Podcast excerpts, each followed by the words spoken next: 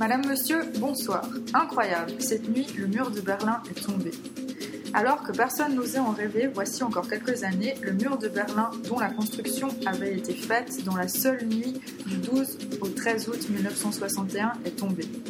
À l'époque, les autorités de la République démocratique allemande avaient commencé à couler le béton et à tendre des barbelés sur la ligne qui sépare, à Berlin, la zone sous occupation soviétique et la zone sous occupation américaine, anglaise et française les soviétiques avaient interdit la libre circulation entre les deux parties de la ville. Ils avaient espéré ainsi stopper l'immigration des citoyens est-allemands qui causait de graves problèmes socio-économiques. Beaucoup de familles qui vivaient dans des secteurs différents de la ville avaient été ainsi coupées en deux. Plusieurs années plus tard, la crise étouffée par la dictature du régime communiste avait pris de plus en plus d'ampleur. Le mal-être de nombreux citoyens est-allemands les avait incités à quitter le pays par n'importe quel moyen. Le mécontentement populaire grandit jusqu'au 4 septembre 1989 où environ 1200 personnes avaient défilé à Leipzig pour réclamer des réformes, notamment la liberté de circulation vers l'ouest. Ce sont ces révoltes du peuple qui ont mené à la situation actuelle et à ce jour historique. Tout de suite, notre envoyé spécial sur place, Francine Henry, pour HEP Info. Oui, Mireille, je me trouve devant la porte de Brandebourg où des dizaines de milliers d'Allemands de l'Est profitent de brèches faites cette nuit dans le mur pour traverser à Berlin-Ouest. Je suis en première place pour témoigner de l'atmosphère de fête qui règne ici. On y boit du champagne et du coca. Des jeunes comme des moins jeunes, de l'ouest ou de l'est, sont présents pour pouvoir être les premiers à traverser, sans visa et sans contrôle, cette frontière. Une frontière délimitée par un mur construit, comme vous l'avez dit, il y a 28 ans, en une nuit, le 13 août 1961. C'est incroyable de voir que les télévisions du monde entier se sont déplacées pour immortaliser cet événement tant attendu par tous les Allemands.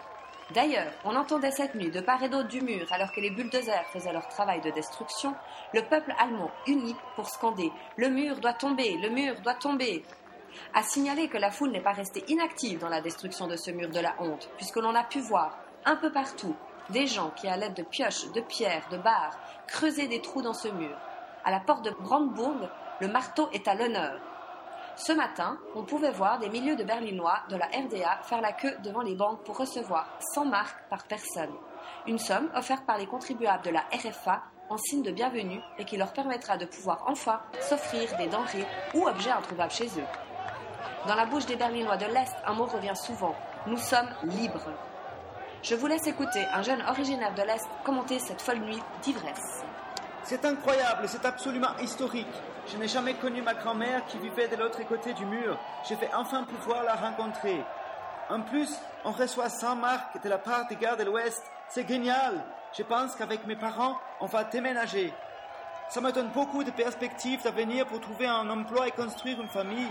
Je crois qu'on a fini d'avoir peur. On est libre. C'est inimaginable. D'ailleurs, c'est impensable que je puisse m'exprimer ainsi librement auprès de la chaîne de télévision internationale.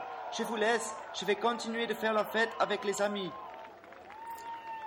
Comme Friedrich vient de nous le dire, il est clair que la date du 9 novembre 1989 restera pour tous une date marquée par la liberté retrouvée et par la réunification des deux, des deux Allemagnes. C'est le début de la réconciliation nationale. Certes, certains Allemands restent sceptiques quant à cette réunification, mais pour la plupart d'entre eux, la confiance en l'avenir est bien présente et ils veulent croire en un futur meilleur. À vous, Mireille, c'était Francine Henry, envoyée spéciale en direct de la porte de Brandebourg. Merci Francine pour ces précisions et ce témoignage touchant de Friedrich. Cet événement qui marque l'histoire a pris une ampleur incroyable hier soir vers 23h30. En effet, l'affluence était telle aux postes frontières que les gardes débordés ne savaient que faire. Le responsable du service des passeports du poste frontière de Brandholmer-Strasse, qui n'avait toujours reçu aucune consigne, décide alors d'ouvrir les barrières définitivement. Près de 20 000 personnes franchissent alors le pont de Bösebrücke au cours de l'heure qui suit. Durant la soirée, les autres postes frontières de la ville sont ouverts. Nous reviendrons dans le prochain Flash Info pour suivre cet événement historique.